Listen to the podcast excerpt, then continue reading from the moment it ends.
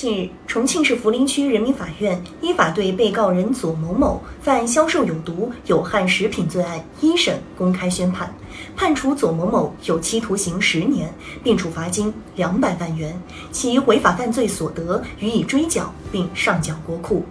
法院审理查明，二零二一年七月。左某某明知其购买的减肥胶囊中含有西部曲明成分，仍从网上购买散装减肥胶囊，并包装成 Donas 燃脂素减肥产品，通过微信朋友圈向多人批发或零售，非法获利六十余万元。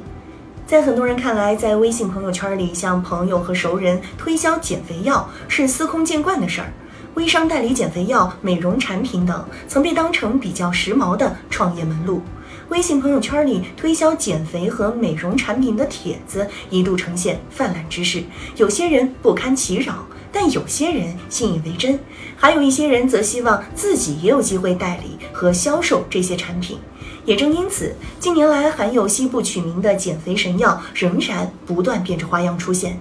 受此影响，这次左某某被判刑十年，难免会有人认为他获刑过重。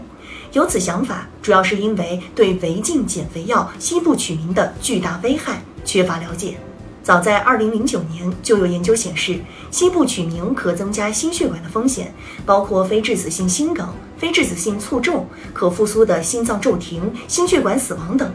2010年10月30号，国内停止生产、销售和使用西部曲名制剂和原料药，撤销其批准证明文件，西部曲名从此成为禁药。因此，只要看清了西部曲名的真面目，就不会认为左某某获刑过量。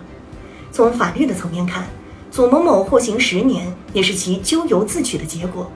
刑法第一百四十四条明确，销售明知掺有有毒有害的非食品原料的食品的，处五年以下有期徒刑；对人体健康造成严重危害或者有其他严重情节的，处五年以上十年以下有期徒刑。西部曲名对人体健康的危害巨大，并且多年来西部曲名始终难以禁绝。处以重刑不仅罚则相当，而且也是出于治理减肥药乱象的需要。此外，最高人民法院和最高人民检察院于二零二二年三月发布关于办理危害药品安全刑事案件适用法律若干问题的解释，也显著加大了对危害药品安全刑事案件的惩罚力度。包括在朋友圈里卖假减肥药在内的违法犯罪行为，从此再难逃脱法律的严惩。事实上，近期此类案件的查处力量确实明显加大。仅最近几天，除了这起案件之外，将因是一起相似案件被告人同样被给予判刑和罚款等严厉惩处。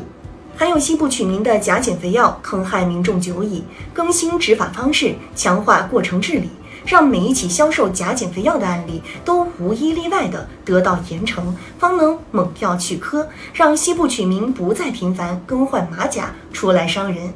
这起案件具有很强的警示意义，